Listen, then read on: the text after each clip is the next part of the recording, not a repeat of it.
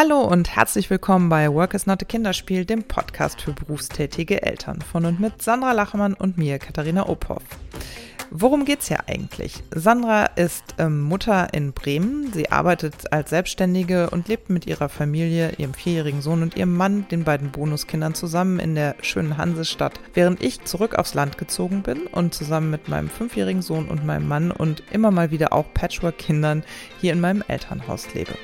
Ich bin fest angestellt, arbeite in Teilzeit und Sandra und ich haben diesen Podcast gegründet, weil wir gemerkt haben, dass wir mit der Geburt ihres Sohnes angefangen haben, uns täglich Sprachnachrichten hin und her zu schicken und uns darüber auszutauschen, wie das Leben als berufstätige Eltern sich so gestaltet. Und daran lassen wir euch teilhaben. Wir freuen uns, dass ihr dabei seid und heute wieder eingeschaltet habt. In der heutigen Folge geht es darum, dass wir als allererstes etwas zum Thema Rassismus sagen.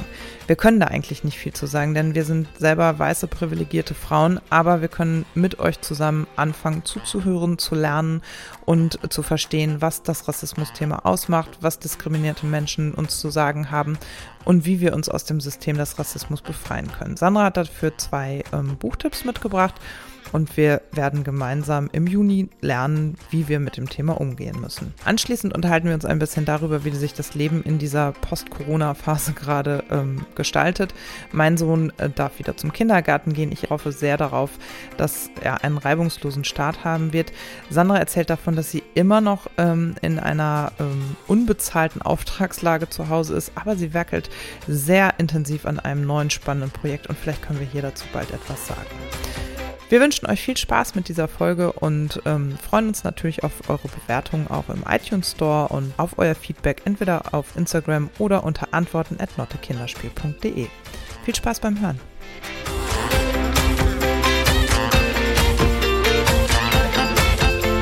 Hallo Sandra. Hallo Katharina. Wir haben äh, neben Corona wilde Wochen hinter uns, weil ich glaube, vor zwei Wochen George Floyd von einem äh, Ameri von amerikanischen Polizisten ermordet wurde und seitdem äh, das Thema Rassismus ähm, in unserem, aber nicht nur in unserem, sondern in allen Ländern dieser Erde nochmal ein neues Feuer bekommen hat, das Vorhandensein von Rassismus, der Umgang mit Rassismus, das Leugnen von Rassismus etc. pp. Und wir haben eben im Vorgespräch besprochen, dass wir diesen Podcast nicht starten können mit dem täglichen Einerlei, was wir euch sonst so zu erzählen haben, sondern dass wir gerne dieses Thema aufnehmen möchten und ähm, ein kurzes Intro dazu geben möchten. Sandra zum Beispiel hat zwei Buchtipps mitgebracht. Und ähm, ja. Genau, also wie Katharina sagt, ähm, es fühlt sich falsch an, nichts dazu zu sagen. Es fühlt sich für uns aber auch total falsch an, als äh, weise privilegierte Frauen dazu jetzt ausschweifen, was zu sagen. Ähm, ich glaube, was wir alle in der letzten Woche gemerkt haben, ist, dass es gut ist, wenn Betroffene eine Bühne bekommen, wenn wir mehr hinhören, wenn wir wirklich Accounts folgen, die dazu wirklich was zu sagen haben. Ähm, ja, die einfach Betroffene sind, dass die hört äh, und sich mit denen beschäftigt. Also mir ging das jedenfalls so. Deshalb möchten wir zu Beginn dieser Episode ähm, einfach mal ja zwei Buchtipps oder Hörtipps, beides kann man sowohl hören als auch lesen, rausgeben, äh, von denen wir glauben, wenn ihr das äh, lest oder hört, seid ihr schon wirklich gut drin in der Reflexion über das Thema und fühlt euch wahrscheinlich, wie ich auch, ziemlich ertappt bei vielen Dingen. Ähm, deshalb der dringende Appell, folgende zwei Titel mal aufzuschreiben, nämlich ähm, Exit Racism von Tupoka Ogette. Könnt ihr hören oder lesen. Ich habe angefangen, ähm, es zu hören bei Spotify und war nach zwei Kapiteln schon ja deutlich, deutlich schlauer und wirklich ertappt. Ähm, und das andere ist das Buch ähm, von Alice Hasters. Die kennt ihr vielleicht vom Podcast Feuer und Brot. Die hat ein Buch geschrieben, was weiße Menschen nicht über Rassismus hören wollen, aber wissen sollten, wo sie auch ihre Alltagserfahrung mit Rassismus ähm, in Deutschland beschreibt. Und äh, das habe ich gelesen, als ich jetzt auf Kur war und auch das hat mir sehr die Augen geöffnet. Also das würden wir euch gerne mitgeben. Beschäftigt euch damit, so wie wir.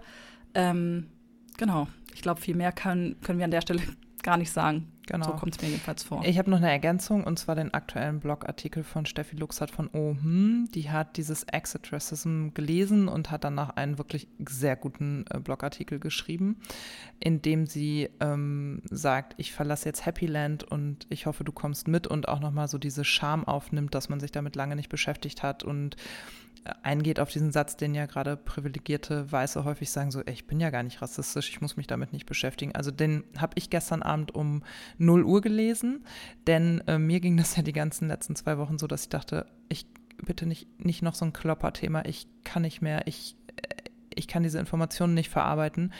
Und das fand ich jetzt einen sehr guten Einstieg und ähm, gleichzeitig auch so ein bisschen die Entlastung in Richtung, okay, wir müssen uns mit dem Thema beschäftigen, aber wir können das auch wirklich jetzt schrittweise tun und uns informieren und dazulernen.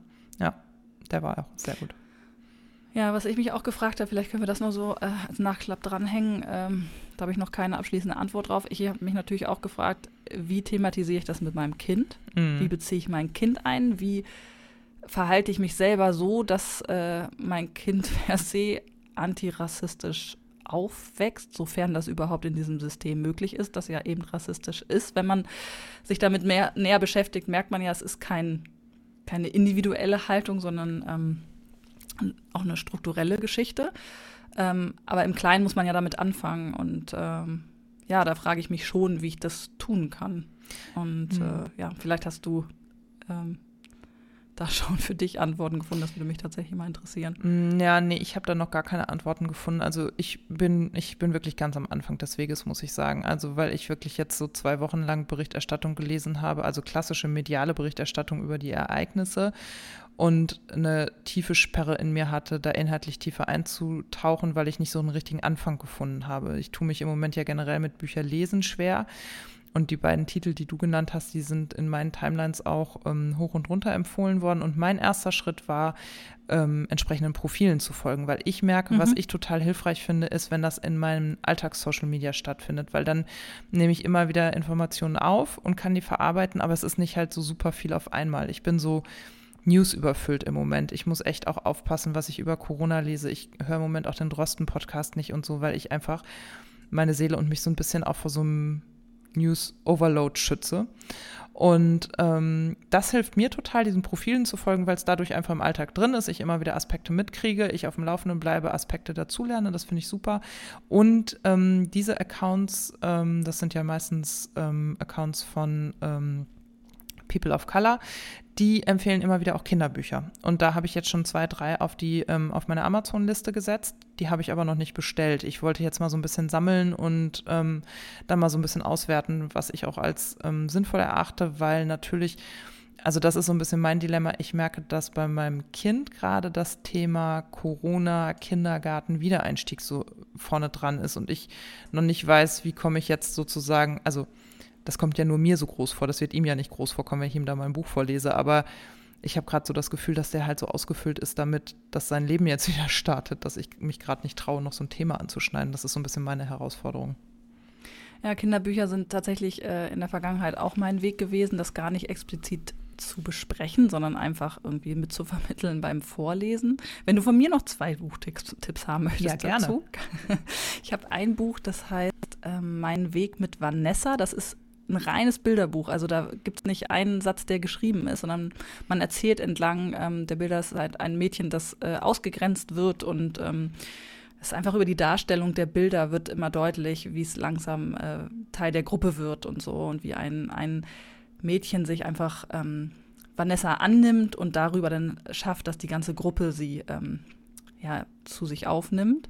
Also mein Weg mit Vanessa finde ich ganz, ganz toll gemacht. Und ein Buch, das wir gerade neu haben, ist ähm, Mina entdeckt eine neue Welt. Mina ist äh, ein Mädchen, das nicht Deutsch spricht und in den Kindergarten kommt. Und äh, auch da ist es vor allem die ähm, Kolorierung und ähm, die Bildsprache, die zeigt, wie sie langsam Teil wird dieses Kindergartens und wie sie langsam Sprache hinzu ähm, lernt und so. Also am Anfang ist das alles in Schwarz-Weiß gehalten und es kommt immer mehr Farbe hinzu und so ist auch wirklich gut gemacht. Also liest mein oder lässt sich mein Kind auch gerne vorlesen. Ähm, das sind zwei Titel, die wir haben. Und ansonsten kann ich noch den ähm, Account von Rike Drost empfehlen bei Instagram, ähm, Kinsterbuch.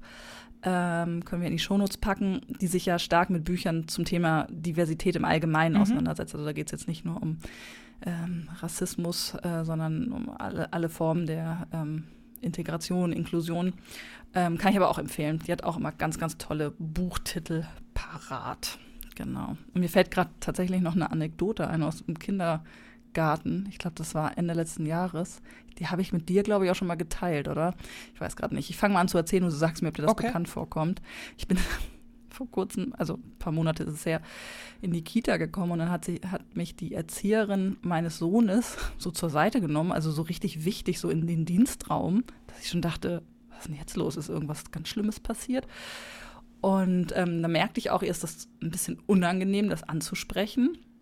Und dann meinte sie so, ja, dass mein Sohn heute, Rest, also an dem Tag im Restaurant gestanden hätte, auf das äh, Essen geguckt hätte und lauthals durch den Raum gerufen hätte, und wo ist das Essen für deutsche Kinder?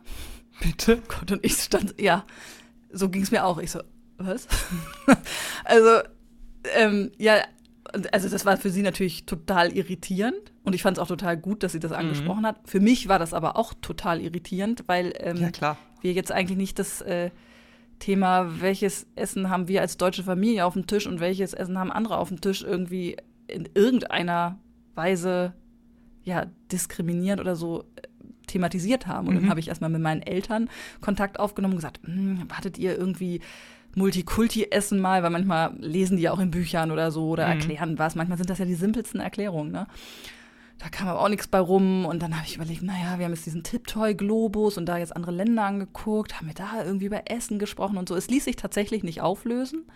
Ähm, ich weiß aber noch, dass, also wie hochgradig peinlich das natürlich für mich war als Mutter und ich natürlich, und das wird auch in diesem Exit Racism ja gleich am Anfang gesagt, dass man natürlich immer alles dafür tut, sofort abzuwenden, wenn der ein, äh, es abzuwenden, wenn der Eindruck entsteht, man sei rassistisch. Das will man ja partout nicht. Also man, man ist ja von sich auch der Meinung, man ist es nicht. Also ich bin davon durchaus überzeugt, auch wenn wahrscheinlich äh, ich mich in der Auseinandersetzung jetzt an anderen Punkten wiederfinden werde. Das ging mir schon bei dem Buch von Alice so, dass ich dachte, ja stimmt, so sowas mache ich auch. Ne? Also, hm. ah ja, das Nebenanreiz rassistisch war, okay. Ähm, aber das war.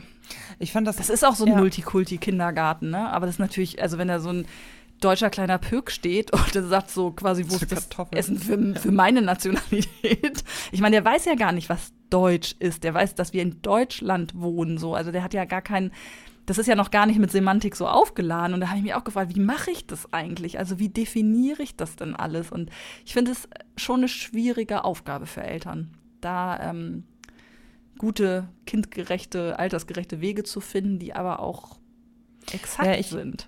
Ich habe gestern Abend noch auf Instagram so ein Video gesehen, das habe ich auch geteilt. Da habe ich auch gutes, also viel Feedback drauf gekriegt. Das fanden viele Leute, glaube ich, sehr einleuchtend. Es war von Funk das ist ja dieser Instagram-Kanal von ARD und ZDF. Mhm. Ähm, und da hat, ähm, ich habe vergessen, wie der Moderator heißt, ist aber auch ein, äh, eine Person of Color.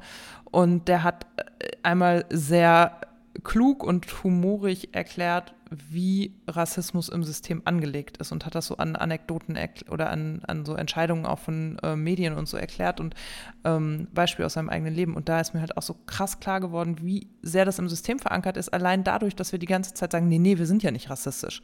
Genau. So, mhm. und das ist natürlich wie bei vielen anderen Themen, die Gruppen ausgrenzen, auch Männer glauben ja auch immer, sie seien, äh, Feminismus sei nicht nötig, weil wir sind doch alle gleichgestellt. Also das ist ja der, ist ja ein ähnlicher Mechanismus, würde ich sagen. Ne? Jemand, der ja. privilegiert ist, sagt, nein, es gibt kein Privileg, es sind doch alle gleich und grenzt dadurch natürlich aus. Und das fand ich auch total hilfreich, dass mir einmal klar wurde, okay, es geht als allererstes erstmal darum anzuerkennen, es gibt Rassismus. Und mhm. ähm, auch ich bin rassistisch, obwohl ich das weder sein will, noch mir das äh, nahegelegt wurde, sondern das System macht, dass ich das bin. Und mhm. so gebe ich das halt auch weiter. Das ist ja mhm. auch so, ne? So, ich lebe in diesem System und ich vermittel das System natürlich auch.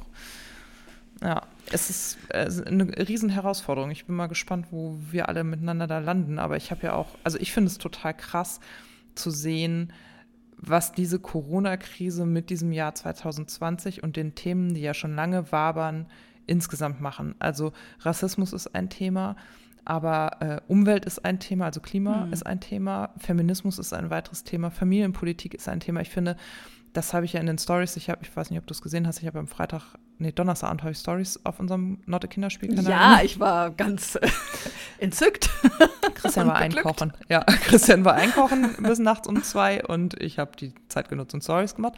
Und ähm, ich habe nur gedacht, das ist halt so ein krasses Jahr, ne? Es ist, ich habe mhm. auch irgendwo auf Instagram gelesen, vielleicht ist 2020 das Jahr, was wir alle gebraucht haben, damit wir den Umbruch vorantreiben können. Und das ist zwar super unbequem und so, aber vielleicht ist das einfach jetzt auch die Chance, dass was passiert. Ja, das habe ich ja mitten in Corona immer gedacht. Und wenn ich mir jetzt angucke, wie die Gesellschaft aktuell hier so mit Corona umgeht, schwindet ja mein Glaube daran. Aber ich weiß, was du meinst. Mir kommt es auch so vor wie so ein Garten, wo es immer so ein bisschen Unkraut gab, ne? Also hat sich irgendwas so, hat er gewuchert und man hat es nicht so richtig bekämpft und jetzt wuchert es über alles drüber und man kommt gar nicht mehr an die, also ne, man sieht keine Blumen mehr, weil jetzt dieses ganze Unkraut irgendwie die Regie im Garten übernommen hat und jetzt wird es halt unbequem, das wieder, jetzt muss man eigentlich an die Grundlagen, jetzt muss man mal die Erde tauschen und alles. Genau. Ähm, Genau, also ich weiß, weiß, genau, was du meinst. So, so geht es mir ja, auch. Ja, und mein Gefühl so, geht noch weiter. Mein ja. Gefühl ist, da stehen schon Horden von Menschen mit sauberer Erde und den Schubkarren vorm Tor und wir müssen halt das Tor aufmachen, weißt du? Und die sind da und die wollen das umgraben und die bringen ihre saubere Erde mit. Und also das ist mein Gefühl. Ich bin schon eins weiter. Und ähm, ich weiß natürlich auch, dass da ganz viele andere stehen, die da gegen dieses Tor drücken und sagen, nee, nee, nee, bleibt alles beim Alten. Ich habe da überhaupt keinen Bock drauf. Aber dadurch, dass also ich stelle auch fest, diese Isolierung, in der wir seit drei Monaten leben, die meine Welt so winzig klein gemacht hat, ähm, führt dazu, dass ich so unglaublich wohnhaft geworden bin in meiner Internetblase, dass ich ja der festen Überzeugung bin, wir schaffen das, ne? Weil ich ja nur so Profilen folge, die ich cool finde und ähm, die umbrechen wollen und die den Finger in die Wunde legen und so und wo ich denke so, ey, wir sind so viele, wir müssen das jetzt machen. Wir machen das jetzt einfach. Ist wahrscheinlich total naiv, aber ich bin noch ein bisschen, also ich bin noch an einer anderen Stelle, ich bin echt noch pessimistischer. Also wenn ich dann immer so höre, was diese ganzen Verschwörungstheoretiker erzählen und wenn ich höre, dass irgendwelche Polizisten acht Minuten in Kauf nehmen, dass jemand keine Luft mehr bekommt und wenn ich dann die neuesten Schlagzeilen aus NRW höre, wo irgendwie systematisch wieder Kindesmissbrauch stattgefunden hat, was alles Schlaglichter sind so, aber oh, ich bin gerade in so einer Stimmung von wie soll das alles weitergehen? Ich habe das Gefühl, es ist kaum zu schaffen. Ja, aber es wird immer weitergehen. Es ist immer weitergegangen in der Geschichte. Aber ich bin gerade so ein bisschen pff, ja genau, aber äh, erschlagen das, von all dem. Das verstehe ich auch und deswegen habe ich auch aufgehört, zu viel Nachrichten zu konsumieren, weil ich auch festgestellt habe, also ich habe ja selber lange in den Medien gearbeitet und ich weiß ja auch, wie Nachrichten gemacht werden und was Relevanz, was das Relevanzkriterium ist und ähm, das ist ja ganz häufig so, dass man auch in Redaktionen darüber streitet, ist diese Nachricht jetzt eine relevante Nachricht oder nicht. Und ähm, ich finde einfach, oder das, was ich eben eingespült kriege, und ich meine, meine Algorithmen habe ich selber zu verantworten sozusagen, aber ich lese ja keine Nachrichten-Sites mehr. Also ich gehe nicht auf eine bestimmte Seite und gucke mir da die Nachrichten an, sondern ich nutze zum Beispiel auf meinem iPhone die nach Rechts-Swipe-Funktion und dann sind da, ist da so ein Nachrichten-Widget. Und da wird halt total viel Boulevard auch reingespült. Und es gibt mm, eine große. Fokus, ganz schlimm. Mm, ganz viel Fokus, genau. Und ähm, ich habe meinem Mann und mir verboten, wir klicken keine Bild.de-Artikel mehr. Ich habe gesagt, ich muss leider die Scheidung einreichen, wenn du noch einen Bildartikel liest. Ich, die kriegen mm. keine Klicks mehr von uns. Mm. Und ähm, Fokus klicke ich auch nicht. Aber je mehr man das macht, desto mehr kriegt man auch Zeit und Süddeutsche da reingespielt. Und das finde ich total cool. Aber das hat eben auch zur Folge, dass man so, weil das nur vier Positionen sind, habe ich immer das Gefühl, die Welt geht unter. Also ich swipe da 15 Mal am Tag nach rechts und denke, oh Gott, schon wieder ein Weltuntergang, schon wieder ein missbrauchtes Kind, schon wieder dies, schon wieder das. Und dann bin ich in meinen Social Media unterwegs und sehe natürlich irgendwelche bekloppten Raver auf dem Landwehrkanal in Berlin am Pfingstwochenende. Und ähm, dann sehe ich aber auch, dass Berlin, Hamburg und Köln äh, auf die Corona-Regeln scheißen und einfach Antirassismus-Demos machen. Und denke so, es ist ja was da. Also weißt du, da treffen sich Menschen und sagen, es ist mir total egal, ob ich mich jetzt mit Corona infiziere. Ich gehe auf diese Demonstration, weil das so wichtig ist, dass wir dagegen, dass wir da ein Zeichen setzen. Und das ist, glaube ich, das, was bei mir so die Hoffnung im Moment lodern lässt, dass ich denke, wir haben die verdammte Chance, das Ruder rumzureißen. Ja, ich hoffe es. Ich hoffe es. Manchmal habe ich ähm, so ein so leise Zweifel, ob jeder, der da hinrennt und jeder, der was postet, das halt wirklich auch weiter verfolgt. Ich habe so ein bisschen die Angst, dass ähm, Demonstrieren auch gerade so ein bisschen hip ist. Ja, das kann natürlich weißt du, sein. Was ich ja. meine? Ja. Also ich habe ähm, zum Beispiel ganz lange überlegt, ob ich diese schwarze Kachel poste, weil ich so dachte, ich positioniere mich da sonst ja auch nicht zu und ich bin da ja niemand, der die Weisheit mit Löffeln gefressen hat. Im Gegenteil, ich fange da gerade erst an, jetzt durch diese ähm, Diskussion, die, die es jetzt ja gerade gab, mich damit intensiver zu beschäftigen, habe ich eigentlich das Recht, sowas zu posten, weil Mhm. wir alles tun, weil das jetzt so eine Welle ist? Also das kenne ich, das Gefühl, ja. Also ich habe die schwarze Karre ja nicht gepostet. Ich meine nicht, dass unsere Followerzahlen in irgendeiner Form vergleichbar wären. Ich bin ein kleines Licht. Aber es ist halt so, dass ich genau dieses Gefühl hatte und dachte, nee, ich mache das jetzt nicht. Ich habe mich gerade so ein bisschen darauf verlegt, ähm, auch einfach die Sachen, die was mit mir machen, in den Stories zu teilen. Weil ich gerade irgendwie das Gefühl habe, es geht darum, Wissen Mhm. miteinander zu teilen und Ja. die Sachen, die mir was erklären und meistens auch sogar kommentarlos, weil ich denke, die brauchen meinen Kommentar gar nicht, sondern Ja, manchmal weiß ich auch noch gar nicht, welchen Kommentar Genau. ich dazu schreiben kann, weil ich selber noch gar keine Genau. Haltung habe, aber weil ich das Gefühl habe, wenn man sich das anguckt, dann löst es etwas aus. Und jeder soll da, sich da das rausnehmen, was er meint, was er sich rausnehmen kann. Ich will das manchmal auch gar nicht kommentieren, das kann ich gut verstehen. Genau. Und das finde ich gerade irgendwie einen ganz guten Weg. Ähm, und alles andere ist auch so, ich meine, ich poste im Feed ja sowieso total wenig, aber ähm, ich habe auch gerade überhaupt keine Lust, selber was zu sagen und Meinung zu teilen. Also mich selber auch zu positionieren, weil ich denke, nö, das ist auch, das wäre falsch, das fühlt sich falsch an. Das ist so ein bisschen so, als wenn jetzt ein privilegierter weißer Mann sich herablassen würde, etwas zum Thema Unterdrückung der Frauen zu sagen. So fühle ich mich, wenn ich was zum Thema Rassismus im Moment sagen würde. Ich weiß da einfach nicht genug drüber so und ich Ja, muss das jetzt genau. halt erst verstehen lernen und dann kann ich auch sagen, also ich merke halt auch, dass viele große Accounts ja gerade still sind und das ja auch sagen und sagen, wir beschäftigen uns gerade damit. Und also Einhorn hat das ja sehr offensiv promotet, eben Steffi Luxert von Oh, hm, hat das sehr off äh, offen auch gesagt, wir nehmen uns jetzt die Zeit und gucken mal, ähm, wie wir damit umgehen und was wir lernen und wie wir das umsetzen können. Und äh, ich bin zum Beispiel vielen Accounts, die sich nicht klar gegen Rassismus jetzt in den letzten äh, Wochen ähm, positioniert haben, einfach entfolgt. Weil ich dachte, nö, ihr, also du bist Instagram-Influencer, ich- du hältst weiterhin deine Nase für Werbung in die Kamera, aber du sagst nicht, dass Rassismus scheiße ist, dir folge ich nicht mehr. Hm. In diesem Sinne, ihr Lieben, wenn ihr die Bücher noch nicht kennt, wir verlinken sie, guckt da mal rein. Zwei sehr gute Genau. Titel. So, Und sonst so? und sonst so? Oh Gott. Äh, ich weiß, ich weiß von dir ja auch gar nicht so viel momentan, deshalb harre ich der ganzen Neuigkeiten, wie es bei euch so aussieht. Ähm, da, also wir hören uns ungefähr so viel in der Woche, wie wir sonst, sonst täglich hören. Ja, ist krass. Ne? Ähm, also ich, ähm, genau, ich weiß nur, bei euch steht nächste Woche jetzt endlich die Rückkehr in die Kita an. ja. Mehr Morgen. weiß ich nicht. Erzähl mal, was Genau. ist bei euch gerade? Was ist denn gerade bei euch so Was ist bei uns Phase? gerade Phase? Ja, also es ist Sonntagabend, wenn wir diesen Podcast aufnehmen und morgen darf mein Kind wieder in den Kindergarten. Ach, morgen schon. Mhm. Okay. Ich hoffe auch, dass der schläft und gleich nicht ein Mama ertönt. Er ist sehr aufgeregt und schwankt zwischen, natürlich gehe ich dahin und bist du irre, ich gehe nie wieder in den Kindergarten, du darfst ja nicht mitkommen und ich kann mein Leben nur noch an deiner Seite verbringen. Ähm, ich bin gespannt. Also wir brauchen, es fühlte sich die letzte Woche an, kennt ihr dieses Gefühl oder kennst du dieses Gefühl, wenn man monatelang durchgearbeitet hat und irgendwie gar nicht merkt, dass man Urlaub braucht und dann hat man sich Urlaub genommen und in der Woche vorm Urlaub denkt man, ich schaff's nicht mehr, es geht nicht mehr. Es ist total viel zu viel zu tun und wenn ich nicht jetzt sofort Urlaub habe, breche ich zusammen. So haben wir uns in Sachen Kindergarten gefühlt. Wir haben hier eine unfassbar anstrengende Woche hinter uns, obwohl eigentlich gar nichts anders war als die elf Wochen davor, aber wir hatten so vor der Nase, nächste Woche geht der Kindergarten halt los und waren halt beide unfassbar Darf man mal authentisch fühlen, wie Hm. beschissen es wirklich ist, weil wenn man sich das vorher eingesteht, wie soll man dann weiterhin durchhalten? Richtig. Ja. Und ich glaube, das Kind hat das halt auch gut gemerkt und natürlich ist er total verunsichert. Also wir haben ihm jetzt versucht, so gut zu, wie es geht, zu erklären, was ihn erwartet, wobei wir es selber einfach nicht wissen.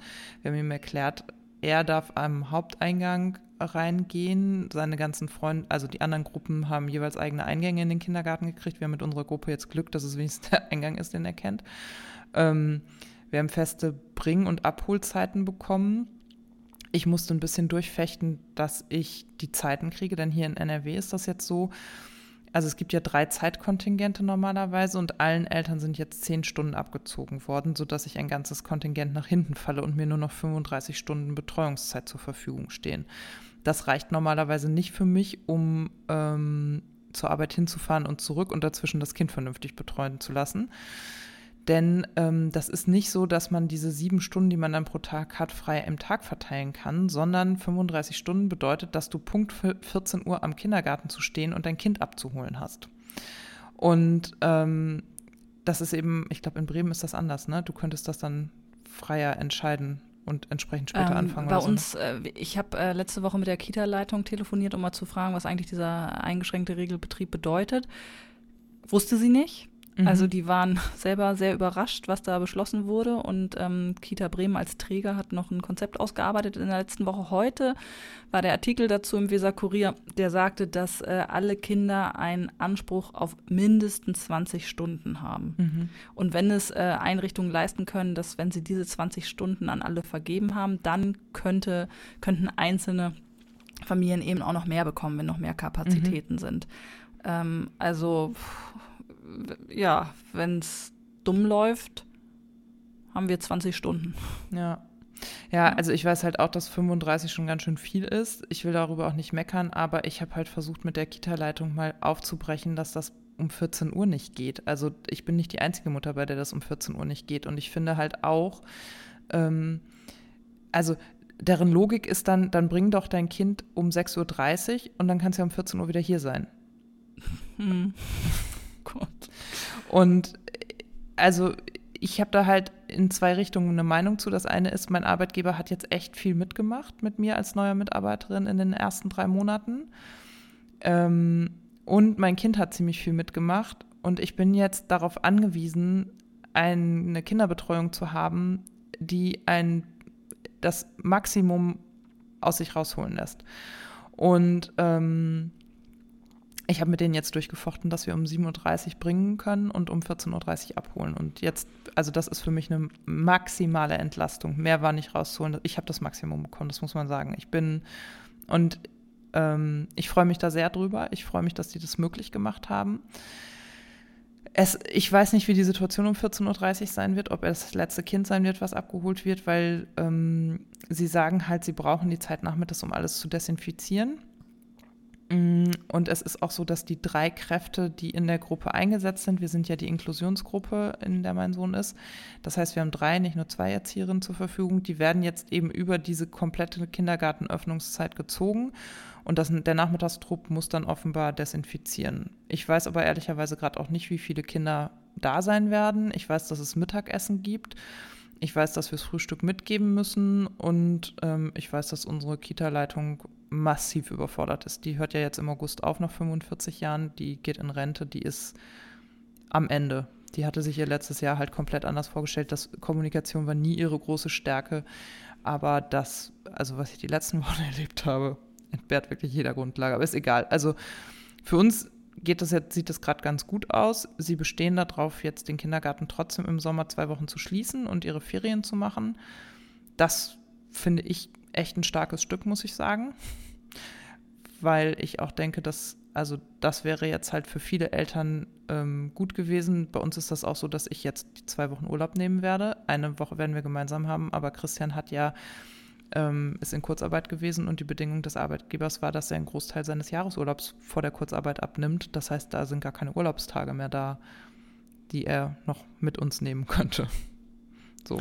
Aber es ist interessant zu sehen, äh, was jetzt wieder passiert. Und das passiert ja ohnehin häufig, wenn Notbetreuung ist oder so, dass natürlich die Eltern und die Kita-Teams sich miteinander aus, ja. auseinandersetzen müssen. Ne? Dass irgendwie so eine Grollstimmung herrscht. Man meint es eigentlich nicht böse dem anderen gegenüber, aber die mangelnde Flexibilität nervt. Die müssen sich irgendwie rechtfertigen, dass es halt nicht anders geht. Und beide Seiten sind total ähm, nachzuvollziehen. Und die die es irgendwie verbocken, sitzen irgendwo ganz woanders, ja. lehnen sich zurück und so, ja, das sollen die jetzt mal miteinander ausfechten. Hier ist das PDF mit den Hygienebedingungen. Hier, jeder darf kommen und viel Spaß, tschüss. Das ist, das kotzt mich so an. Es hätte so viele andere Wege gegeben, ne? Also da ähm, ja dafür zu sorgen, dass vielleicht nicht alle überhaupt kommen müssen, ja, also diese diese Öffnung, alle können kommen, ja, also vielleicht hätte man schaffen können, dass nicht alle kommen müssen, wenn man in der Arbeitswelt oder durch finanzielle Hilfen ähm, Familien in die Situation versetzt, ähm, das anders regeln zu können, als eine Kinderbetreuung zu brauchen, weil sie arbeiten gehen müssen in vollem Umfang. Ja. Und das ist alles. Also ich muss es sagen, ist so ätzend. Es ist total ätzend, aber ich muss sagen, ich bin halt auch nicht mehr überrascht, weil die Ideen waren ja vorher nicht da. Wieso sollen sie plötzlich in einer Krise da sein? Also ich glaube, was geholfen hätte, wäre, das kriege ich zumindest so am Rande mit, die Bundesregierung hat ja einen Hackathon zu Beginn der Krise gemacht. Mhm. Und ähm, mein neuer Arbeitgeber bietet so ein Charity-Hosting an. Also wenn du ein Projekt hast, was du was hilft, durch diese Corona-Krise zu kommen oder Auswirkungen davon zu mildern und brauchst Web-Hosting, dann kannst du das bei uns ähm, vorstellen und dann kriegst du ein Jahr gratis Hosting. Und ähm, aus diesem Hackathon haben wir so zwei, drei Projekte, die bei uns hosten. Und wo ich dachte, ah, das sind so viele coole Sachen dabei. Und das hätte man halt schon ganz viel früher für Familien machen müssen. Weißt du, man hätte einen ja, Familienhackathon machen müssen. Es gibt ja jetzt einen, der sich auf Schulen bezieht. Ähm, der ist jetzt, glaube ich, nächste Von Verena Woche. Pauster, oder? Mhm. Ja, genau, den hat Verena Pauster mit initiiert. Ich meine, der ist jetzt nächste oder übernächste Woche. Ich weiß es nicht. Wir für Schule heißt das, so wie es vorher Wir für Corona Ich glaube, hieß. tatsächlich nächste Woche müsste ja, ne? morgen starten. Ja. Mhm. Und ähm, das hätte es halt schon viel, viel früher auch für ähm, Kindergärten und Betreuungsmöglichkeiten und so geben müssen, dass man einfach die Crowd nutzt und die Ideen und die Technik und sich überlegt, was kann man machen? Weil ich merke ja auch, mir fehlt ja auch total die Fantasie, was ist denn eine Alternative zu dem, was wir jetzt leben? Habe ich nicht. Ja, aber es gab ja gar keine Offenheit. Also es wurde genau. ja überhaupt kein Interesse daran signalisiert. Also dieser Hashtag Corona-Eltern oder so, ich meine, der kam etwas verspätet, also da war schon viel im Gange oder so, aber gab es da wirklich ein Rollback? Also ja. aus der Politik? Null. Habe ich nicht wahrgenommen. Also vielleicht sage ich jetzt was Falsches, aber. Ich habe aber auch nichts wahrgenommen. Das, also ja, Franziska ist, ähm, Giffey ist natürlich, die ist dann aktiver geworden, die hat das ja auch ein paar Mal ja, zitiert. Aber ne? die hat vorher auch ganz andere Sachen gesagt und gesagt, Homeoffice ja. mit Kindern ist überhaupt kein Problem. Also. Ja, es ist und bleibt schwierig. wenn ich schon wieder drüber nachdenke. Aber es ist halt, also hier ist es einfach so, Kindergarten ist jetzt offen. Ich möchte nicht, da, also ganz ehrlich, meine persönliche Ebene dabei ist, ich gebe mein Kind jetzt in äh, ein vermeintliches Superspreading-Event rein. Genau, das, das ist das Wissen, das man hat am Anfang, ja, genau. Und Aber ich kann ja aus Erfahrung äh, einer Mutter, die das ja vor drei Wochen schon mhm. begonnen hat, sagen, man vergisst das. Ja, das glaube ich Leider vergisst man jetzt momentan ziemlich viel, aber ähm, diese dieses Wohlergehen des Kindes, was ich zumindest äh, wahrnehme, was sich sehr verbessert hat und auch mein eigenes Wohlergehen, das sich sehr verbessert hat, dann nimmt man das, so bitter das ist, tatsächlich in Kauf, weil man sagt, es ist gut für beide. Ja. Und wir drücken jetzt die Daumen, dass das gut geht. Ähm, mir ging das ja lange so, das weißt du ja auch. Mhm. Ich glaube, ich weiß gar nicht, ob wir das hier besprochen hatten in der letzten Folge, dass ich so hin und her überlegt habe, ob ich es überhaupt mache, mhm. ob es zwingend nötig ist. Und ich habe mich wirklich geplagt damit. Mir ging es richtig schlecht. Aber in dem Moment, wo es dann äh, so war und ich nach zwei Tagen, drei Tagen gemerkt habe, wie der aufblüht und wie gern der da hingeht und ich gemerkt habe, wie gut mir das tut, mal wieder äh, was anderes, also einen anderen Alltag zu haben, habe ich gesagt, ja, dann ist das so. Dann ist das leider so.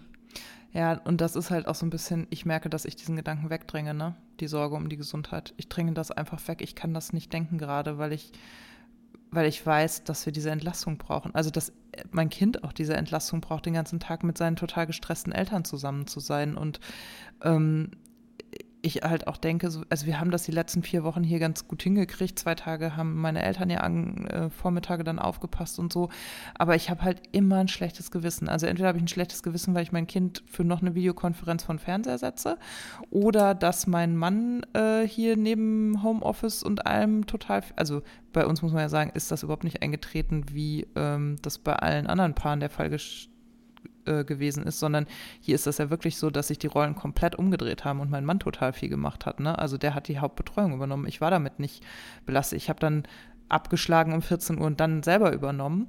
Dadurch habe ich halt keine Pause gehabt, aber Christian hat das hier alles geschmissen, inklusive Essen machen und so weiter. Und ich will das gar nicht loben. Ich finde das nur fantastisch zu sehen, dass das bei uns wirklich so ist, dass es keine Frage ist von wer verdient mehr oder weniger, sondern von wer kann es halt gerade stemmen. Und das war eine gute Erfahrung für meine Beziehung auf jeden Fall. Und mir hat es auch total gut getan zu sehen, dass er an die gleichen Grenzen stößt, an denen ich auch bin. Also das muss ich sagen, ist eine total positive Erfahrung gewesen, denn ähm, ich habe ja die letzten fünfeinhalb Jahre gedacht, irgendwie so, okay, ich kann es nicht, ich bin eine unfähige Mutter, wieso komme ich damit nicht klar, wieso muss ich in der Situation so reagieren? Und zu sehen, dass er ganz genauso reagiert aufs Kind, hat mich total geheilt, weil ich denke so, ach so, das bin gar nicht ich, sondern das ist diese Situation, das ist der Umgang, das ist die Forderung des Kindes an das Elternteil und so weiter und so fort. Also es hat viele Gründe, aber es bin nicht nur ich. Und das ist was, ähm, das hat mir total gut getan, ehrlich gesagt. Hm. Aber es ist eben auch so, also ich dränge diese Idee von, das könnte jetzt krank werden, ja. krank werden, dränge ich total zurück. Es hat natürlich so ein bisschen zur Folge, dass ich weiß, dass die, ich auch die Betreuung meiner Eltern verliere, weil das geht ja. halt nicht. Ne? Also ja, so ist es bei uns auch. Das, äh, wir waren zum Abschluss, bevor es in die Kita ging, bei meinen Eltern ein paar Tage. Es war ganz gut, ähm, weil die sich lange nicht gesehen haben und wir relativ safe waren, dass alle eigentlich gesund sind. Und jetzt, ja, machen wir das auch wieder nicht mehr in geschlossenen Räumen. Wir fahren aber nächsten Freitag mal zusammen mit dem Stadtmusikanten-Express. Juhu! kleiner, kleiner Freizeittipp für die Bremer Eltern. Macht die Tour durch die Überseestadt mit dem Stadtmusikanten-Express. Anderthalb Stunden, total nett. Bimmelbahn fahren durch Bremen. Ja, und bei dir so? Erfährt man auch viel über Stadtentwicklung. Du, ähm, also wie gesagt, ich ähm, schnuppere ein bisschen Alltag. Ähm, fahre ab und zu ins Büro. Also es ist momentan so, dass ich eben diese drei Tage habe, an dem äh, unser Sohn in der Kita ist. Ähm, da arbeite ich in Anführungsstrichen an einem freien Projekt vor allem. Ähm, die ganze bezahlte Arbeitssituation hat sich nicht grundlegend geändert. Das ist ähm, ja nicht schön, aber so ist es eben momentan. Ähm, aber es sind so ein paar Sachen gerade, die ähm, auf mich zukommen, wo man in Gesprächen ist. Also es macht alles gerade Hoffnung, dass sich das auch demnächst mal wieder ändert. Und äh, ich nutze ja die Zeit eben, um an einem neuen Projekt zu arbeiten. Und ich merke, dass diese drei Tage Arbeitswoche, dass ich die eigentlich ganz gut finde. Weißt du, was mein Traum ist? Mhm. Mein Traum wäre, dass mein Kind vier Tage in der Kita ist ich ähm, drei Arbeitstage habe, von denen einer oder zwei lang sind, weil ähm, ein Nachmittag von meinen Eltern oder von meinem Mann übernommen werden. Mm, ich dann den vierten Tag Haus und Hof mache und putze und solche Sachen und den Garten und Wäsche. Und den fünften Ta Werktag, den unternehme ich was mit meinem Kind. Das wäre so meine perfekte Woche. Wenn ich so mein Geld äh, ausreichend verdienen könnte und sich das alles so machen ließe, das merke ich, würde mir extrem gut gefallen. Also ich, wir machen es jetzt auch so, dass wir einmal in der Woche eigentlich irgendwie einen größeren Ausflug machen. Das finde ich, find ich gut. Also finde ich wirklich gut, einen Werktag für sowas zu haben. Drei Tage würden mir tatsächlich reichen. Das äh, habe ich festgestellt und deckt sich auch so ein bisschen mit meiner mit meiner Skizze, die ich während der Kur gemacht habe, wo ich nochmal so überlegt habe, was eigentlich so eine perfekte Wochenroutine wäre an den Werktagen. Ne? Also wo packe ich was hin, wer betreut wann wie das Kind, wie binde ich meine Eltern ein und da kam sowas ähnliches raus. Aber guck also, mal, ist das nicht cool? Ich genieße das sehr, diesen die Zeit mit meinem Kind dann bewusst zu haben, einmal in der Woche. Ich ja. glaube, das ist die total große Chance, auch diese Situation, hm. dass Familien sich jetzt überlegen, wie hätten wir es gern anders. Ich habe nämlich neulich auch so einen Artikel darüber gelesen, der handelte davon, dass es gerade so für viele Unternehmen so schwer ist, ihre Arbeitnehmer in, aus dem Homeoffice zurückzuholen, weil die das gar nicht wollen. Weil die halt die ähm, Ich sehe gerade so von meinem geistigen Auge so Leute, die so in die Tischplatte sich kreien und sagen, ah, ich bleib nicht weg. Aber ich verstehe das total. Also wir haben immer gesagt, wenn das Kind jetzt betreut wäre, hätten wir eine total optimale Arbeitssituation. Weil du diese beknackten Wege, die wir ja haben, äh, die wir beide immer hatten, wegfallen. Die fressen ja einfach total viel Zeit am Tag also besonders die von meinem mhm. Mann, der ist ja im Außendienst, der ist, äh, liegt wahnsinnig viel auf der Straße einfach. Und ähm, bei mir ist es nicht mehr ganz so viel, aber trotzdem bin ich natürlich im Auto so oder dann auf dem Fahrrad oder so unterwegs. Und das ist so schön, wenn du das nicht mehr haben kannst. Unsere Idealvorstellung wäre nämlich zum Beispiel auch, dass wir beide einfach 30 Stunden arbeiten könnten. Und ähm, das geht hier Patchwork-bedingt nicht, bevor jetzt irgendjemand sagt, ja, dann müsst ihr die Steuerklassen wechseln oder ihr müsst das halt einfach machen. Nee, geht nicht. Ist Patchwork bedingt. Man muss den Unterhalt halt zahlen, Punkt aus Ende. Da gibt es auch keine Debatten drum. Und ähm, beide 30 Stunden und davon jeweils zwei bis drei Tage aus dem Homeoffice. Das wäre super. Dann wären wir deutlich entstresster. Das ja. Kind wäre auch entstresster, weil wir morgens nicht immer total auf dem Punkt so sein müssten. müssten ne? mhm, Ja, genau. genau. Hm. Ja, das ja, cool. ja, das ist cool, ne? Und ich glaube, muss man jetzt mal ein bisschen so dealen mit den ganzen ArbeitgeberInnen ja, irgendwie. Ja. Und ich glaube auch, dass Männer das halt so ein bisschen entdecken, ne? Also mein Mann hat jetzt halt auch gesagt, er findet das total cool, dass er merkt, dass wenn das Kind zum Beispiel hinfällt, nicht mehr als erstes und automatisch zu mir gerannt kommt und Trost will, sondern zu dem, der in der Nähe ist.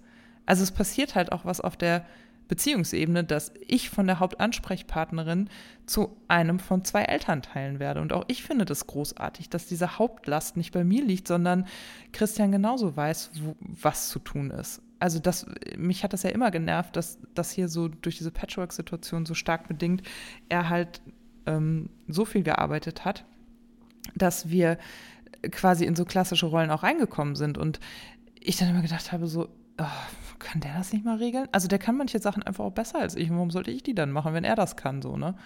Das fordert übrigens meine Mutter sehr stark heraus, die ähm, immer glaubt, dass ich der Ansprechpartner fürs Kind bin. Und dann sage ich manchmal halt auch so ganz provokant, du weißt ich nicht, musst du Christian fragen. Und dann ist sie immer ganz verwirrt und sagt, redet ihr nicht miteinander? Ich so, nee, wieso, wenn er das erledigt hat, muss ich da doch nicht, muss er doch nicht nochmal mit mir darüber reden. Dann muss ich die Info doch gar nicht haben. Mental Load und so, ne? Mhm. Gibt es bald ein neues Buch von Patricia Camerata? Ist doch gerade rausgekommen, ne? Mhm. Äh, erscheint äh, im Juni. Ach also so. Wird schon irgendwo gespoilert. Ja, ich habe irgendwo Das ein kann Cover nur gesehen. gut sein. Ja. Ich freue mich sehr drauf. Ja, ich ähm, muss gestehen, ich bin ja nicht so der Homeoffice-Typ, war ich noch nie, war ich Ist schon, so als ich meine ne? Magisterarbeit Mhm. geschrieben habe, nicht. Ich habe jetzt natürlich auch überlegt, okay, Sandra, du hast dieses Büro finanziell an den Hacken, vielleicht doch noch mal irgendwie von zu Hause arbeiten, aber für mich kommt es halt einfach überhaupt nicht in Frage und mein Mann hat das auch festgestellt. Der hat ja einen ähm, Monat Kurzarbeit Mhm. gemacht und war viel zu Hause und wir sind beides so Typen, wir brauchen dieses, diesen Ort zum Arbeiten. Mhm. Also ich, ich habe natürlich immer die Möglichkeit, und das mache ich auch, ich habe die Wahl. Ne? Also wenn ich Mhm. nicht fahren will und es regnet äh, Bindfäden da draußen, dann fahre ich da halt nicht hin. So, das ist was anderes, wenn man festangestellt ist. Ne? Dann, ähm, aber ich merke schon, ich kann mich besser fokussieren äh, im Büro und mir fehlt tatsächlich auch, das merke ich, ähm, oft der persönliche Kontakt hat. Also jetzt Ja. in Projekten, ne? Also Ja, ja. es wird ja viel gezoomt und so. Das ist ähm, praktisch oft und äh, aber manchmal fehlt, fehlt da was. Also ich mache es jetzt tatsächlich in zehn Tagen, nee, in, Montag in der Woche zum ersten Mal so, dass ich in meinem Büro jemanden treffe, um äh, über eine Ausschreibung zu sprechen und eine Angebotsgestaltung und so, dass wir uns da treffen. Wir haben auch erst überlegt, das über Zoom zu machen und haben gesagt, komm, wir reißen alle Fenster auf, ne? Und Mhm. das Büro ist groß genug, aber so ein paar Sachen, Ich, wo man äh, auch so ja. Ping-Pong spielt Ja, oder so im ich verstehe voll, Zwiegespräch du geht meinst, das ja. noch manchmal, aber sobald es eine Gruppe ist, das merke ich auch bei unserem neuen Projekt, da sind wir jetzt irgendwie acht Leute inzwischen, du siehst halt auch nicht alle. Genau. Also du hast ja aber diese Ansicht und du kannst ja mit den Augen gar nicht überall sein und da gehen echt so ein paar Dinge verloren. Und aber ich was ich finde halt auch, was vor allen Dingen, das merken wir im Team auch, genau das, was ich jetzt bei dir gerade gemacht habe. Ich will was dazu sagen und falle dir ins Wort. Das ist per se nicht höflich, aber so funktioniert das ja in Meetings häufig auch, dass jemand noch was ergänzen möchte. Und das ja, macht zuckt dann, ne? Und dann sieht man, dass der so zuckt und dann Genau. weiß man, ah, der will was sagen. Und die Latenz ist aber meistens so hoch, dass du, also dieser Versatz ne, zwischen dem, was dann passiert, dass du überschneidend redest und höfliche Leute zucken dann zurück und sagen nichts mehr und dann ist das tot einfach, weißt du? Und Mhm. da entwickelt sich nicht so eine richtige Dynamik. Also wir hatten das jetzt auch in zwei, drei Team-Meetings, dass unser ähm, Teamvorgesetzter irgendwann sagte, was ist denn los mit euch? Und es war überhaupt nichts los, sondern es war einfach nur so, wir wollen uns nicht gegenseitig ins Wort fallen und ständig die Tonqualität kaputt machen. Und dann fällst du ganz schnell auch in so einen Berichtsmodus einfach nur noch und fängst in so einer größeren Gruppe, wird es dann halt auch schwierig, in so einen lebendigen Austausch zu kommen. Das ist Genau, auch meine ja. Beobachtung oder unsere Beobachtung. Und deswegen, also bei uns ist das auch so, dass wir jetzt anfangen, uns etwa einmal die Woche wieder im Büro auch zu treffen. Also auch so freiwillig und zu sagen, nee, lass mal uns im Büro treffen, wir gucken dann mal zusammen. Was hingegen ich mir eigentlich gar nicht mehr wegdenken möchte, sind Yogastunden zu Hause zu machen und nicht Mhm. ins Studio fahren zu müssen, diese Strecke nicht mehr zu haben. Ähm, ich, das habe ich heute wieder gemacht und die bieten das momentan, also die dürfen ja nur ein paar Leute vor Ort haben. Mhm. Ich glaube, jeder Sportler muss irgendwie, was weiß ich, zwölf Quadratmeter oder so beim Mhm. Yoga um sich herum Platz haben. Das ist ähm, bei dem einen oder anderen Yoga-Studio dann nicht mehr möglich, die Teilnehmerzahl zu haben, die man sonst so hat. Und deshalb wird halt live gestreamt bei Zoom. Und für mich ist das total super in so einem Familienalltag, ne? dass man nicht noch irgendwie äh, ja, eine halbe Stunde oder 25 Minuten in die Stadt radelt und dann wieder zurück. Dann geht ja eine Stunde nochmal drauf. So hast du deine Stunde gemacht, gehst unter die Dusche und bist fertig. Und so gibt es so ein paar, ich sag mal so im weitesten Sinne Freizeitgeschichten, mh, an denen du teilnehmen kannst, ohne dahin zu fahren. Das finde ich ganz gut.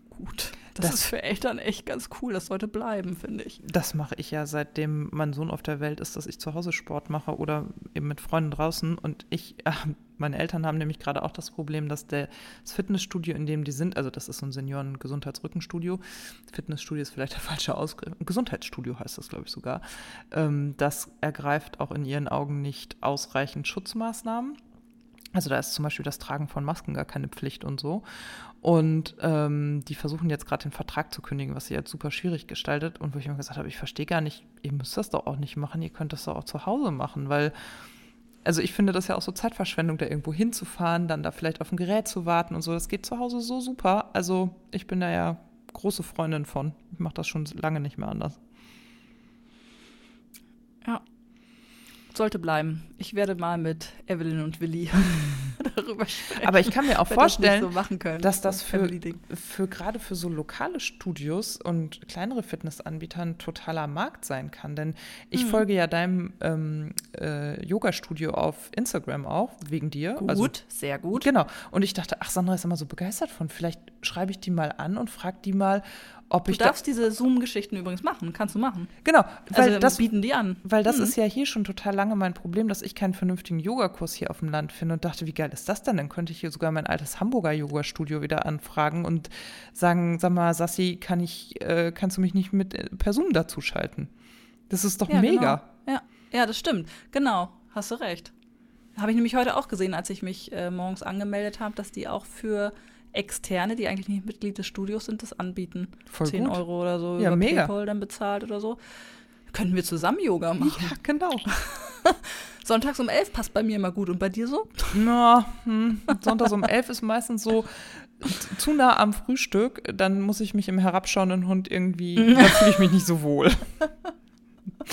Das hatte ich neulich verstehe, mal, dass verstehe. ich mein, ich mache ja so ein Mama Strong heißt das. Das ist so eine ähm, äh, Engländerin, die äh, geile äh, Videos macht. Das ist immer nur so eine Viertelstunde am Tag. Ich mache das viel zu selten, aber so zweimal die Woche schaffe ich das.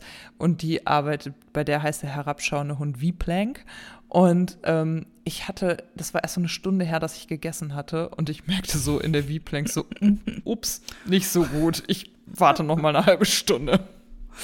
Ja, das kann ich mir vorstellen. Das kann ich mir vorstellen. Du, mhm. äh, noch eine kleine Anekdote aus meinem Alltag, zufällig? Gerne, ja. immer. Habe hab ich schon mal so ansatzweise auch äh, ja. geteilt. Ähm, Finde ich aber tatsächlich auch ein spannendes Thema, was da dran hängt. Mein Kind sabbelt alle dicht. Immer mehr.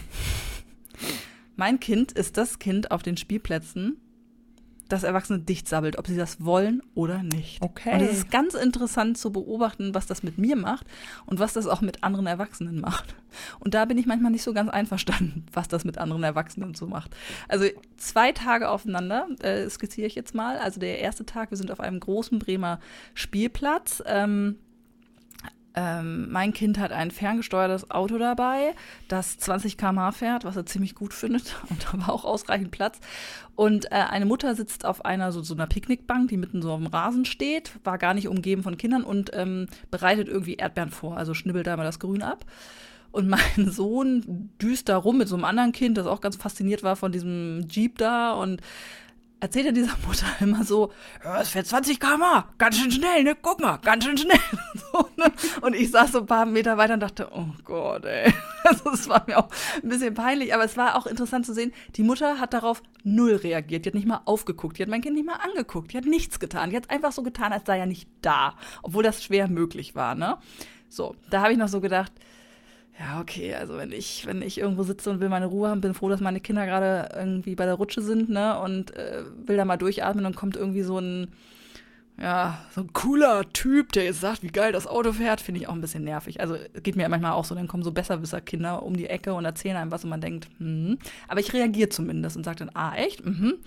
Und versuche mich dann irgendwann aus der Affäre zu ziehen. Und den Tag drauf waren wir ähm, hier bei uns im Bremer Blockland bei einer Eisdiele. Da gibt es so sehr viel Platz auch zum Verweilen und Milchzapfen und ähm, Schaukeln und so. Und da hat mein Sohn sich an einem ähm, Zaun einen ordentlichen Stromschlag geholt. Also da war kein ähm, Hinweis drauf oder so. Also wir haben das wirklich auch nicht gewusst. Und er hat just da hingefasst, wo dieses Kabel irgendwie nicht geschützt war. Da war so eine Gummigeschichte drum und an einer Stelle nicht ja, großer Schreck und, und, und. Ähm, und dann, bist du überhaupt noch da? Ich bin noch da. Ich versuche nur keine Geräusche dachte, zu machen. Nein, beim okay. Schneiden der letzten Podcast ist mir ist aufgefallen. Nein, mir ist nur aufgefallen beim Schneiden der letzten Podcast, dass wenn ich rede, du brav schweigst und ich die ganze Zeit Geräusche mache oder so mm mache. Und das, ich dachte, ich professionalisiere mich jetzt mal und bin still. Okay, dann aber so nach einer Minute immer mal hm, damit ich weiß, dass du nicht okay, eingeschlafen sorry. bist und die Verbindung noch steht. Naja, also hm. Ähm, genau, also Stromschlag und so. Und dann ähm, kam eine Viertelstunde später kamen so zwei Mädchen und auch äh, mit ihrer Oma, glaube ich, oder so. Und mein Sohn war dann so, dass er da hingelaufen ist, weil die in die Ecke gegangen sind. Zie also wurden nämlich Ziegen ge äh, gestreichelt. Mhm. Also da ist man wirklich dicht dran an diesem Zaun, um denen zu sagen, irgendwie, hier, passt mal auf, ne, Stromschlag und so, vorsichtig sein und so. Das ist ja total gut. Also das fand ich richtig gut, dass der so diese Fürsorge hat, zu sagen, ich sag dir mal Bescheid. Null reagiert. Null drauf Ach, reagiert. Die haben, einfach, die haben einfach so mit ihren Kindern so weitergeredet, so nach dem Motto, oh, das ist jetzt anstrengend, guck mal, wie schön die Ziegen sind und so. Und ich saß so da und dachte Ach, so, echt? okay, also irgendwie, also ich mache jetzt mal einen Unterschied zwischen den zwei Situationen, weil einmal war halt kein Kind dabei und man kann sagen, okay, da ist man jetzt auch kein Vorbild oder so, da kann man sich einfach nur fragen, äh, geht man so mit kleinen Kindern um, ja oder nein, muss man selber entscheiden. Aber wenn du ein anderes Kind dabei hast und dann kommt also wenn du dein Kind dabei hast und es kommt ein anderes Kind und du reagierst null auf dein Kind, was machst, also was lebst du da mit deinem Kind vor? So, red nicht mit anderen, geh nicht auf Menschen ein, hör nicht hin. Menschen sind anstrengend, oh, Kommunikation bitte nur innerfamiliär und so. Also das fand ich, das hat mir, hat mich echt zum Nachdenken angeregt und äh, mir auch nochmal gesagt, okay, ähm, wenn das nächste Mal so ein Besserwisser-Kind kommt und dich zusabbelt, sei freundlich. Weil ich merke ja auch, also was das mit meinem Sohn macht, ne? Also ich sitze ja dann irgendwie zehn Meter weiter und mir tut das ja im Herzen weh, weil ich sehe oh ja, seine Begeisterung und so, ne? Ich kann total verstehen, dass die gegenüberliegende Seite ja, die nicht mit uns verwandt ist, das nur halb so putzig findet, ne? Und nur halb so viel versteht, warum ihnen das jetzt irgendwie so viel Freude bereitet, worüber er gerade spricht. Ähm, aber das ist für die Kinder halt auch echt blöd, ne? wenn die so mutig sind, irgendwie Kontakt aufzunehmen und so. Und wir stehen doch immer auf den Spielplätzen, wir Eltern, und wissen nicht, wie wir mit den anderen Eltern an der Schaukel reden sollen, wo man zwei Meter daneben steht. Immer alles ganz unangenehm. Oh, wie kommt man in Kontakt? Sagt man was, sagt man nichts. Und Kinder sind dann noch so schön offen und erzählen. Und dann kommen da so Erwachsene und reagieren darauf null. Also, Aber ich nehme nicht. das auch wahr, dass das, also ich kriege so war das zumindest in Hamburg auch immer, dass man ja versucht hat, den Kindern auch beizubringen, red nicht mit Fremden, weißt du? Und das ist natürlich, also ich glaube, dass die Erwachsenen, wenn du diese Vorbildfunktion ansprichst, vielleicht auch eher daran interessiert sind, ihren Kindern vorzuleben, naja, wenn da jemand Fremdes kommt, dann musst du da nicht sofort drauf reagieren, weißt du? Weil man, also da spielt da ja kommt ja ein anderes Kind, da kommt ja kein, kein böser Ja, Mann. und ich glaube, viele wissen auch nicht, wie sie reagieren sollen. Also ich habe ja auch so einen äh, Jungen, der äh, Gott und der Welt alles Mögliche erzählt und ich erlebe das auch oft so, dass da keine Reaktion kommt. Wohingegen ich auch immer denke, ist doch total nett. Also, mein, vor fünf Jahren hätte ich dir auch noch gesagt, ey, geh mir mit solchen Kindern weg, weg, ja. Hm, ich bin jetzt halt Mutter. Ich möchte manchmal auch zu meinem alten Ich zurückkehren und sagen, sei mal nicht so arrogant, Mäuschen. Wirst du später ja. noch merken. Aber ähm, ich kann auch heute nur sagen, da entstehen doch auch total putzige Gespräche draus. Ich habe zum Beispiel der, ähm, wie sagt man, der Garderobennachbar von meinem Sohn im Kindergarten, nennen wir ihn Philipp. Philipp ist eine totale Labertasche. Philipp redet dich in Grund und Boden. Der sitzt auch den gesamten Vormittag, bis alle Kinder gebracht sind in der Garderobe, weil der jedem Elternteil, das sein Kind bringt, einen Bus ins Ohr schiebt. Und alle Elternteile ignorieren Philipp. Das ist mein Kind. Ich wusste gar nicht, dass mein Kind bei euch in die Kita geht. Und Philipp heißt. Interessant. Und äh, Philipp ähm, Philipp wird halt die ganze Zeit wegignoriert, weswegen sein Rededrang immer größer und größer und größer wird. Und ich habe halt angefangen, mit Philipp zu reden. Und wir haben einen Spaß morgens zusammen. Es ist fantastisch. Der redet halt. Ich rede total gerne den anderen Kita-Kindern, einfach um auch zu wissen, mit wem mein Kind da zu genau. tun hat, was das so für Kinder sind. Genau. Und ich sage auch immer, Philipp, wenn du zur Schule kommst, musst du aufpassen, du schiebst deiner Lehrerin Bus ins Ohr. Das findet die nicht witzig. Du musst ein bisschen weniger erzählen. Sag mir mal, was war das Wichtigste, was du mir heute erzählen wolltest? Und das findet der spitzenmäßig. Die Erzieherin stehen da immer so ein bisschen halb äh, verlegen hinter und sagen, sollen wir ihn wegnehmen? Ich so, nee. Ich finde halt auch, dass mein Sohn das lernen soll, dass nicht immer, wenn jemand ein anderes Kommunikationsbedürfnis als man selber hat, den sofort wegdrängen muss und so augenrollend unterwegs sein muss. Ist ja sonst total meine Spezialität, auch augenrollend unterwegs zu sein. Aber ich finde das super. Ich unterhalte mich total gerne mit anderen Kindern, denn im Gegensatz zu meinem eigenen kann ich ja dann einfach irgendwann weggehen und sagen, so, ich muss jetzt weg, tschüss. Deswegen mhm. finde ich Kommunikation mit anderen Kindern immer ganz toll. Ich habe mich dann auch gefragt, was ich eigentlich tue, wenn ich merke, dass äh, mein Sohn irgendwo bei einem Erwachsenen steht und, den, und man merkt, oh, der hat da echt irgendwie keinen Bock drauf. Ähm, und er es halt nicht merkt und immer weiterredet. Also ich bin natürlich auch versucht, mich dann dazwischen zu schalten. Ne? Mhm, das kann ähm, ich auch, ja. So. Und das habe ich jetzt, da habe ich mir bewusst mal ein paar Mal auf die Finger gehauen, weil ich gedacht habe, er muss ja auch selber die Erfahrung ja. machen, dass er dann halt auch keine Antwort kriegt oder dass Leute sich von ihm abwenden, auch wenn mir das im Herzen mhm. wehtut. Ich versuche das ja, ich versuche ihn ja vor dieser Erfahrung zu bewahren und zu sagen, Mensch, ne, jetzt komm, ich glaube, reicht jetzt, wir düsen jetzt hier mal weiter, tschüss, so, ne? Mache ich nicht. Also versuche hm. ich nicht mehr zu machen, weil, weil es, glaube ich, wichtig ist, dass das Kind dann selber auch diese Enttäuschung leider aushält. Auch, also das, ja. ja, und auch lernt, die Signale zu langfristig auch nicht gut. Nee, der muss ja auch lernen, die Signale zu verstehen, weil genau, das Signal hat genau. ja gerade keine Bedeutung für ihn, wenn jemand schweigt. Genau. Und er muss ja verstehen genau. lernen, dass Schweigen ein Signal sein kann von, hm, danke, aber jetzt gerade nicht. Und das lernt er ja nicht, wenn er die Erfahrung dazu nicht machen darf. Also ich verstehe dein Gefühl total, das kenne ich auch. Aber mein Sohn hat ja, ähm, der ist ja so super frech und so äh, aggressiv würde ich es nennen wollen. Also der stand neulich bei uns in der Kleinstadt, da sind innerhalb der Stadt so äh, Spielgeräte, nenne ich das mal. Also so ein, so ein Ding, so ein, so ein Metallding. Wie man das, so hin und her joggen kann und so. Ja, genau, sowas. Ah, ja. Und da stand er drauf und das ist vor so einem Optiker und kam aus dem Optiker äh, ein Mann raus, der, also ich sag mal, ich hätte den, ich hätte, wer wollte dem im Dunkeln nicht begegnen. Der wirkte auf mich ein bisschen seltsam, der Typ. Und er geht an diesem, an meinem Kind vorbei, das auf diesem Spielgerät ist, und mein Sohn sagt, ey du Arschloch. Was? Und ich so, 21, oh Gott, oh 22, 23, ich versinke gleich im Boden. Und habe dann aber nichts gesagt, weil ich dachte, wenn ich jetzt sage, was ich normalerweise sage, wenn mein Sohn solche Schimpfwörter benutzt, und das tut er regelmäßig, dann hat das null Effekt. Der Typ hat sich umgedreht und gesagt, pass mal auf, mein Kleiner, nennst du mich noch einmal Arschloch? Dann zimmer ich dir eine. Und dann ist er weitergegangen. Aber das ist eigentlich auch nicht witzig, aber Nein, es klar, ist, aber, aber das ist eine andere Reaktion, als wenn du genau. es geregelt hättest. Also er genau. dann die richtige Reaktion in gewissen genau. also richtig Ich meine nicht, dass, dass mein Sohn beeindruckt hätte. Der hat mir dann hinterher noch eine Stunde erzählt, ja, und wenn er das gemacht hätte, dann hätte ich den ins Müllauto gezogen und dann hätte ich das Müllauto umgedreht und wer hätte den darüber auf den Müllhaufen gefallen. Also der ist wirklich gerade sehr Testosteron unterwegs, mein Kind. Ich dachte so, mm, ist richtig. Wann, wann äh, hat das angefangen mit den äh, Schimpfworten? Also bei uns, äh, toi, toi, toi, wir sind da noch verschont, aber es äh, muss ja, also. Also ich glaube, das, das also ist schon immer da gewesen. Ja, ne? nee, das ist schon immer da gewesen. Mit der Wut ist das auch da gewesen. Das ist, also der hat ganz früh auch doofe Mama gesagt und ähm, der kann, der fasst so seine Wut auch verbal zusammen. Wenn ich dann ja. irgendwann sage, hör auf mich zu hauen, dann stellt er sich hin und beschimpft mich. So, das ist halt ein Ausdruck seiner Wut. Und, hm. Und dann hatten wir aber so eine Phase, als er das so aus dem Kindergarten mitbrachte, habe ich gemerkt, also so Arschloch oder so, das hat er zu Hause nicht gesagt, sowas wie doofe Mama hat er gesagt. Also hm. wo er wirklich versucht hat, seinem Ärger Ausdruck zu verleihen. Und sowas wie Arschloch oder Blödmann oder so, das hat er aus dem Kindergarten mitgebracht, das hat aber lange keine Bedeutung für ihn gehabt. Und ich glaube auch, dass dieses Beispiel, was ich gerade erzählt hat, habe, das war bedeutungslos. Der hat dieses Wort ausprobiert. Hm weil er ganz lange nicht gepeilt hat, dass das eine Beleidigung ist, weil das Konzept von Beleidigung ihm beizubringen, ist, fand ich auch super schwierig. Also jetzt hat er das aber so von einem Jahr, als er so ungefähr vier, viereinhalb war, hat das angefangen. Und ähm, das ist halt etwas, ähm, das hat der, also das wirkt für die Umwelt dann natürlich so wie, oh, der hat jetzt Arschloch gesagt, der will mich beleidigen. Der hat einfach nur ein Wort ausprobiert, der hätte auch du Banane sagen können. Das hätte dieselbe Bedeutung für ihn in dem Moment gehabt. Mir sind oft so viele Dinge peinlich. Also die so passieren, ne? Wie oft einem Dinge so peinlich sind, die irgendwie so passieren. Mhm. Letztens stand mein Kind im Garten und hat lauter aus der ganzen Nachbarschaft irgendwie gesagt, es will zum Abendbrot äh, Salami-Pizza.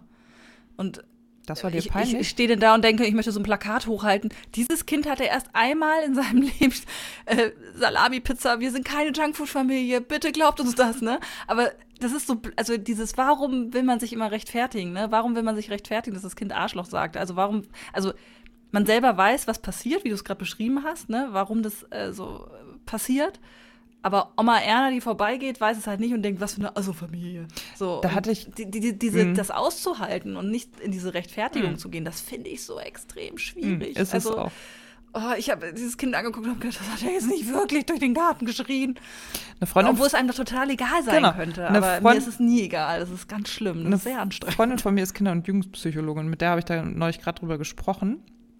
Okay, weil, ich höre. Weil wir ja immer noch das Thema Wut haben. Und sie meinte so, ja, was Hm. glaubst du denn, warum der gerne auch öffentlich so wütend ist? Und ich so, naja, weil mir das so unangenehm ist, ne? Und sie so, ja, richtig. Und das ist halt, sie sagt halt, das ist halt, äh, das triggert natürlich so- solche Verhaltensweisen. Und sie sagt ja, Verhaltensweisen, die unerwünscht sind, die muss man in Anführungsstrichen löschen. Also sprich durch Nichtbeachtung Hm. Unverstärkt lassen und eben im Gegensatz, im Gegenzug dazu erwünschte Verhaltensweisen verstärken durch Aufmerksamkeit und Lob. Und dann habe ich gesagt, ja, aber wie mache ich das denn? Sie so, ja, du reagierst dann halt nicht, wenn der dich boxt. Ich so, ja, okay, und dann stehe ich im Kindergarten und der boxt mich und ich merke ja ganz genau, dass alle um mich rum zu gucken. Hm. Sie so, ja, Ja, ja. und warum boxt der dann im Kindergarten? Weil der das, weil der genau weiß, du wirst reagieren, weil dir das unangenehm ist, dass alle gucken und du aus sozialen Gründen dann sagst, hör auf zu boxen. Hm. Und das stimmt, wir haben das jetzt ein paar Wochen zu Hause ausprobiert. Reagiere ich da nicht drauf, wird das weniger. Aber ich glaube auch, das ist natürlich was, was uns auch anerzogen ist. Ne? Also ich weiß, in meiner Erziehung haben so Sätze wie, was sollen denn jetzt die Nachbarn dazu sagen, wenn du hier so rumbrüllst, waren halt ein Standard. Das ist mir total eingepflanzt worden, achte darauf, ähm, was andere davon denken könnten oder so. Hm. Ja, da zucke ich auch, wenn es zu laut wird. Dann denke ich, aber ich denke dann auch tatsächlich an die Nachbarn. Ich denke wirklich selber auch, was denken die Nachbarn? Wir haben Ja. das Kind nicht im Griff. Als Ja. wäre das so ein, als müsste man da so ein Maß erfüllen, ne? Und kriegt dann einen Orden, wenn es immer ruhig ist und gut ernährt. Ja, im Gegenteil. Also ich würde ja immer sagen, wieso ist denn das Kind immer still? Ist doch seltsam. Kinder müssen noch laut sein. Stimmt. Lebt es noch? Oder guckt es den ganzen Tag nur Fernsehen? Dass es Richtig. gar nicht laut ist. Ja. ja, es ist verrückt. Naja, ja. Aber ich wollte nur mal kurz ähm, Ja, darauf hinweisen, seid nachsichtig mit den Kindern, die euch voll sabbeln. Also was haben wir heute gelernt? Er möchte Deu- Essen für deutsche Kinder und ähm, er möchte, das Und Pizza. Er möchte deutsche Pizza für deutsche Kinder. mit deutscher Salami.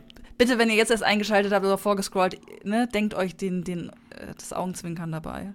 Ich, ich habe manchmal in der Instagram-Story, also ich merke das, ich kriege manchmal so Reaktionen, da wird deutlich, Die Leute meine haben Ironie geskippt. wird nicht von jedem verstanden Mhm. oder mein Humor wird nicht von jedem geteilt. Und ich meine, ich bin jetzt nicht so zynisch unterwegs, aber manchmal meine ich es dann doch Augenzwinkern und dann kommen so Rückfragen oder so. Und das ist mir dann immer ein bisschen unangenehm. Aber wie höflich das Rückfragen Naja. kommen.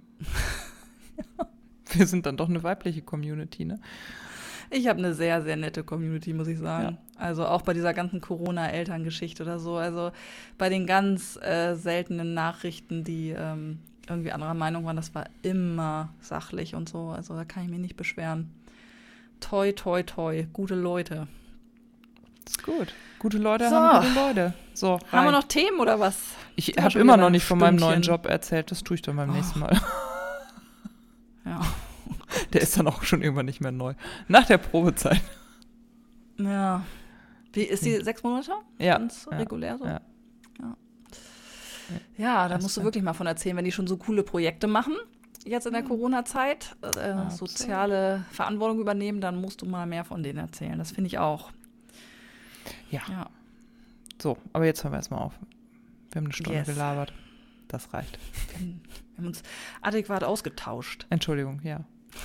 So, also, wir freuen uns auf euer Feedback auf Instagram oder unter antworten at nottekinderspiel.de und wenn ihr Buchtipps, Podcast-Tipps und Account-Empfehlungen für uns zum Thema Rassismus habt, immer her damit. Ich würde sagen, der Juni wird der Monat des Lernens.